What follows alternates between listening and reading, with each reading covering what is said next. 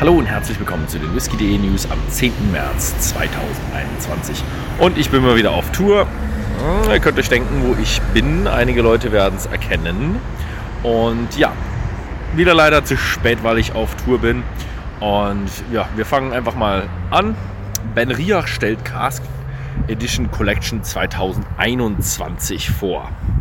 19 ausgewählte Single Malt äh, Einzelfassabfüllungen aus unterschiedlichen Fassarten. Auf dem auf dem deutschen Markt wird die erste Abfüllung ein 2009er Fass sein mit der Nummer 3011. Es ist ein PX Puncheon, hm, sehr schön, mit 56,9% Volumen, auch bei whisky.de erhältlich.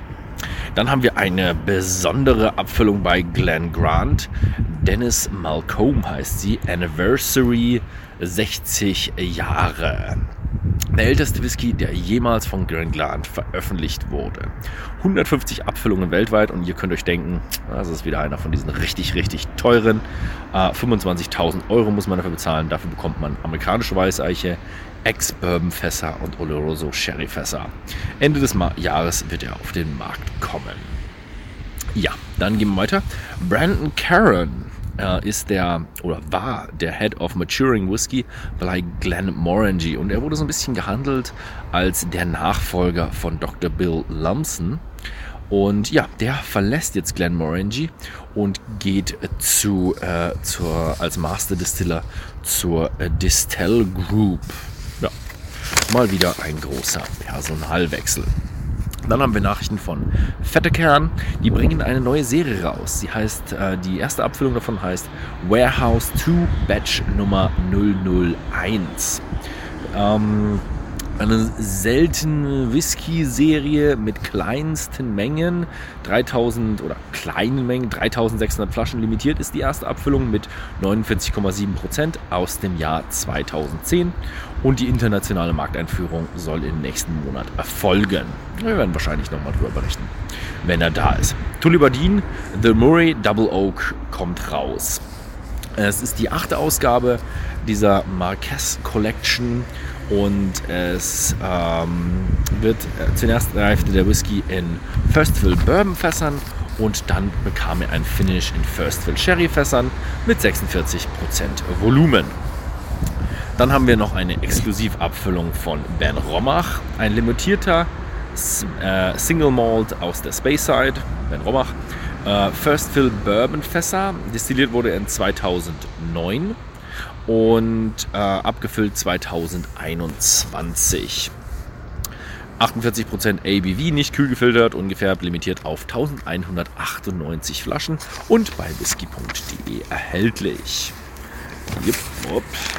Das war es erstmal mit den Nachrichten von Schottland. Jetzt geht es weiter mit Nachrichten aus England. Die Bimber Distillerie plant eine neue schottische Brennerei. Ja, die Bimber Distillerie kennen wir aus ihrer Distillerie in London und jetzt wollen sie in Dunfale in der Speyside eine neue Brennerei bauen und ihren Standort in London erweitern. Dann haben wir einen, noch einen Personalwechsel und zwar die Middleton Distillery stellt Deidre O'Carroll, hoffentlich habe ich das richtig ausgesprochen, als neue Masterblenderin gemeinsam mit äh, der Masterblenderlegende Billy Layton ein. Und es wird, äh, wird oder warte mal, Layton, da steht nicht Legende. Na. ähm, sie werden für die bestehenden und neuen Blends verantwortlich sein. Äh, JB Fox ist der neue Besitzer von BSB Brown Sugar Bourbon. Äh, der Schauspieler und Musiker Jamie Foxx ist nun Eigentümer der Marke BSB. Die Marke wurde 2016 in Amerika eingeführt und äh, der Whisky ist, ja, Whisky, ne? ist ein aromatisierter Whisky mit braunem Zucker und Zimt.